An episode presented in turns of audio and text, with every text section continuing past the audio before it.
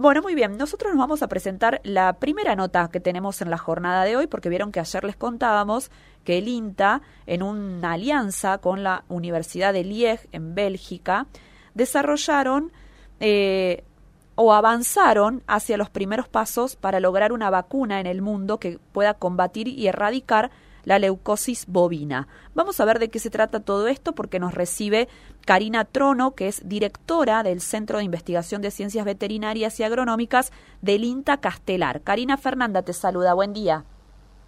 Fernanda, buen día, ¿cómo estás? Muy bien. Gracias por, por, el llamado. Por favor, gracias a vos por atendernos.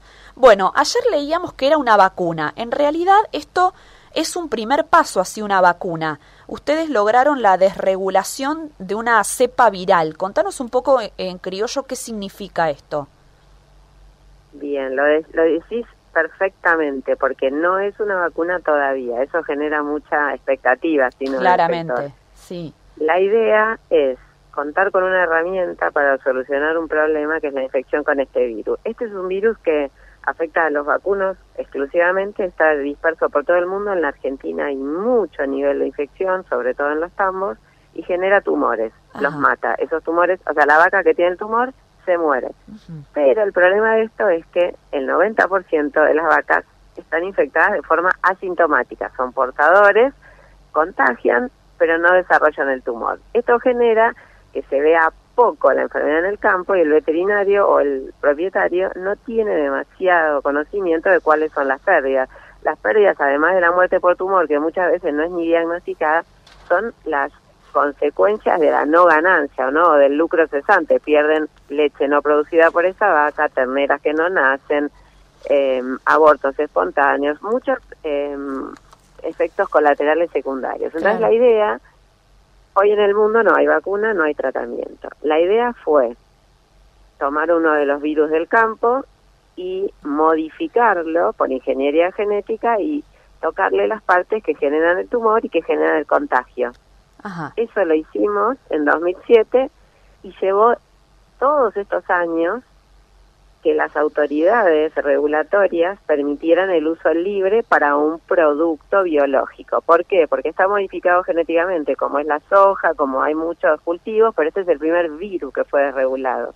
No había historia, no había camino y tuvimos que hacer el camino por primera vez de desregular un virus. Es un evento desregulado como la soja transgénica, digamos. Claro, y ustedes a partir de esto, digamos, a partir de esta habilitación de las autoridades, esto que ustedes logran eh, puede ser empezado a eh, trabajar para una futura vacuna. Exactamente. La idea hoy, lo que estamos es en un proyecto de análisis de las plataformas tecnológicas que podemos usar para hacer la vacuna, que puede ser una vacuna clásica de virus completo, como son las vacunas, muchas vacunas virales, o una vacuna de ADN, que eso sería un proyecto más innovador y más acorde con esta innovación, porque imagínate, no hay vacuna en el mundo, no hay tratamiento.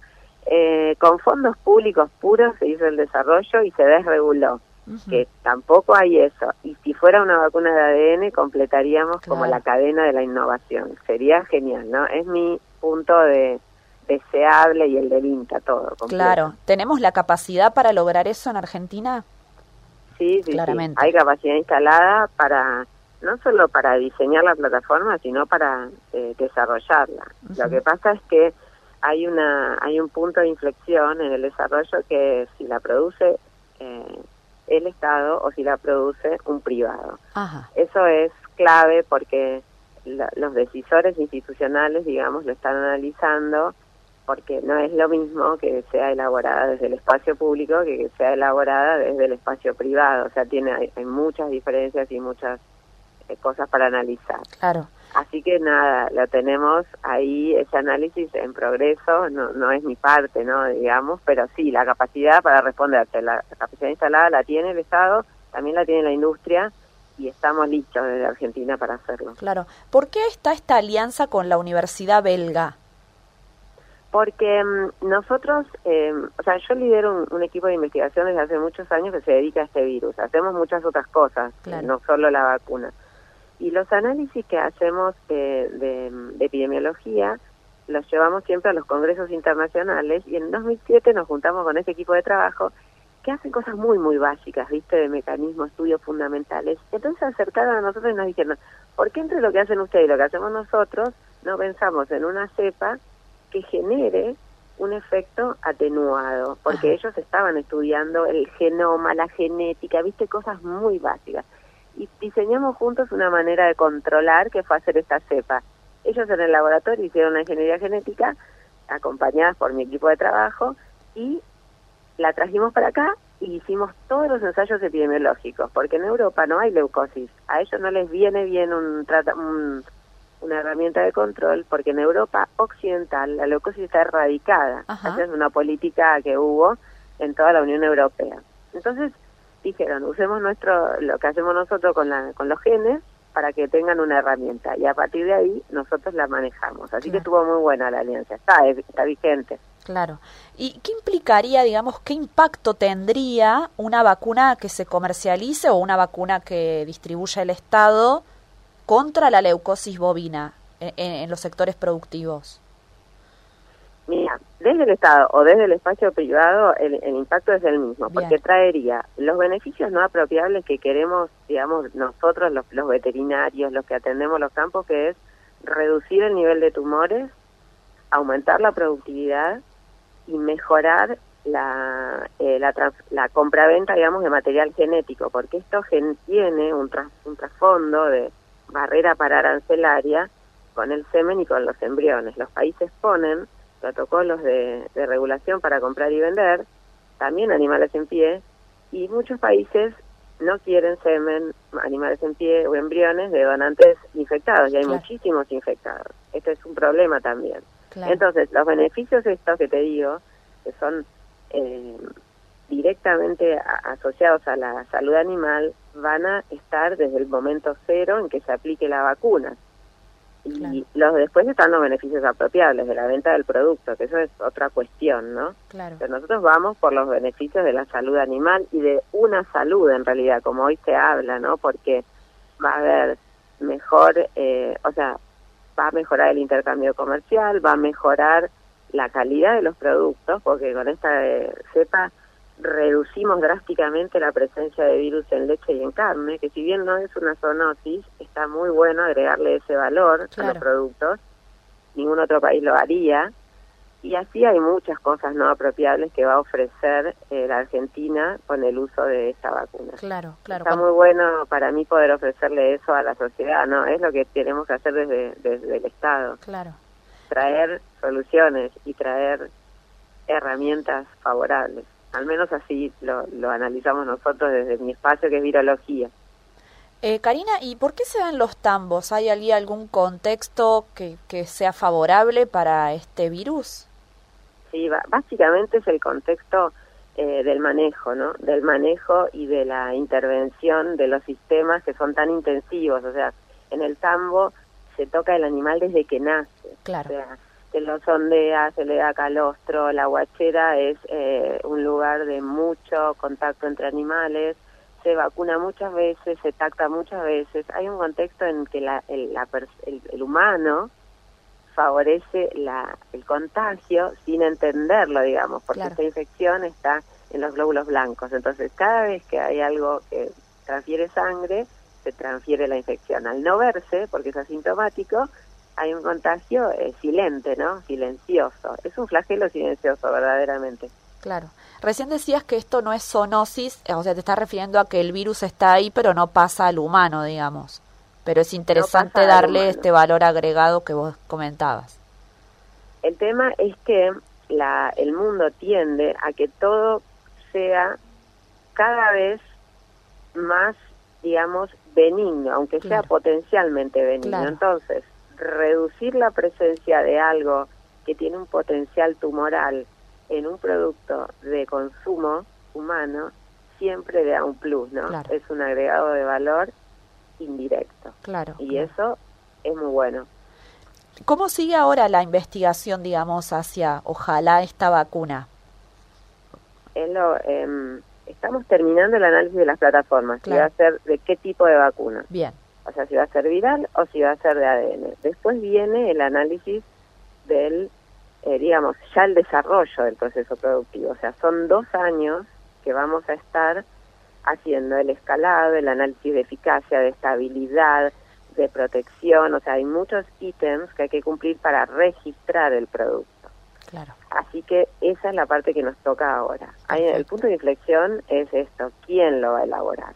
Porque una vez que sepamos la plataforma, el INTA tiene que salir a buscar una compulsa de empresas o a decidir si lo hace desde el espacio eh, estatal. Y ese es un momento de inflexión que va a ser muy interesante y que lo, está a cargo de los decisores máximos, ¿no? Claro. ¿Cómo queda Argentina con este desarrollo a nivel comunidad científica mundial, digamos? Y es muy bueno, queda muy bien parada porque, mira, hace un mes hicimos una publicación en una revista de alto impacto internacional y tuvimos mucha repercusión porque los equipos argentinos estamos súper preparados para hacer eh, esto, ¿no?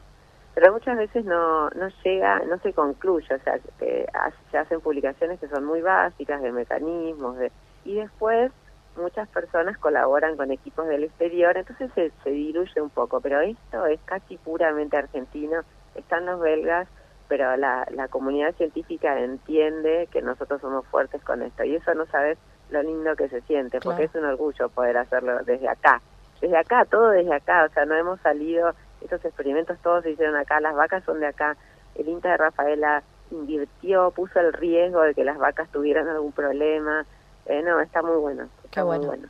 Bueno, Karina, y ayer se hizo la presentación oficial, eh, estuviste ahí presente. Claro. Perfecto. Ayer bueno, estuvimos eh, con el secretario, con la presidenta de Senasa, con el presidente de INTA y se, dio la, la, información y la noticia a la comunidad. Y hoy hubo mucha repercusión. Está bueno porque lo podemos expandir. Una parte de nuestro trabajo es poder transferir la, la información. Así que esto que estamos haciendo con vos te lo agradezco muchísimo. Por eso, para eso estamos, para, bueno, para contar y que, que, que, entendamos todos estos desarrollos tan importantes, ¿no? Sobre todo para sectores productivos, ¿no? Que hacen a nuestro día a día. Karina Trono, muchas gracias por estos minutos con nosotros. A ustedes, mil gracias, en serio. Que, anden, que anden bien. Que tengas un buen día. Ella es directora del Centro de Investigación de Ciencias Veterinarias y Agronómicas de INTA Castelar, uno de los INTA de estas eh, de las instituciones no Nación, técnicas eh, agropecuarias que tiene nuestro país a lo largo y a lo ancho del país. Eh, mencionó ella también el INTA Rafaela, ¿no? que invirtió mucho para que esto se pueda llevar adelante. Ayer el título era eh, Desarrollamos la primera vacuna del mundo. Esto es un primer paso hacia una vacuna, ¿no? Es una desregulación de un virus ¿no? que no existía hasta acá, modificado genéticamente, con el que a partir de ahora se podría desarrollar una vacuna, ¿no? Están analizando qué tipo de vacuna viral hacer, ¿no? ¿Cuál es la plataforma más conveniente? y después se verá claramente quién lo desarrolla, quién lo comercializa o eh, distribuye, ¿no? Como hemos visto muchas campañas, de tenemos todos los años dos o tres instancias de vacunaciones de Senasa con hacia otras enfermedades, ¿no? Aftosa, brucelosis y demás.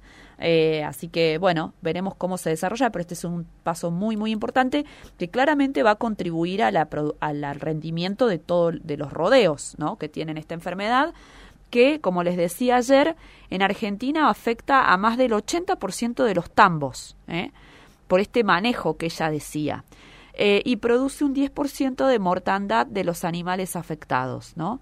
Además, eh, claramente reduce la, la, productividad de los rodeos que tenemos en las distintas cuencas lecheras y demás.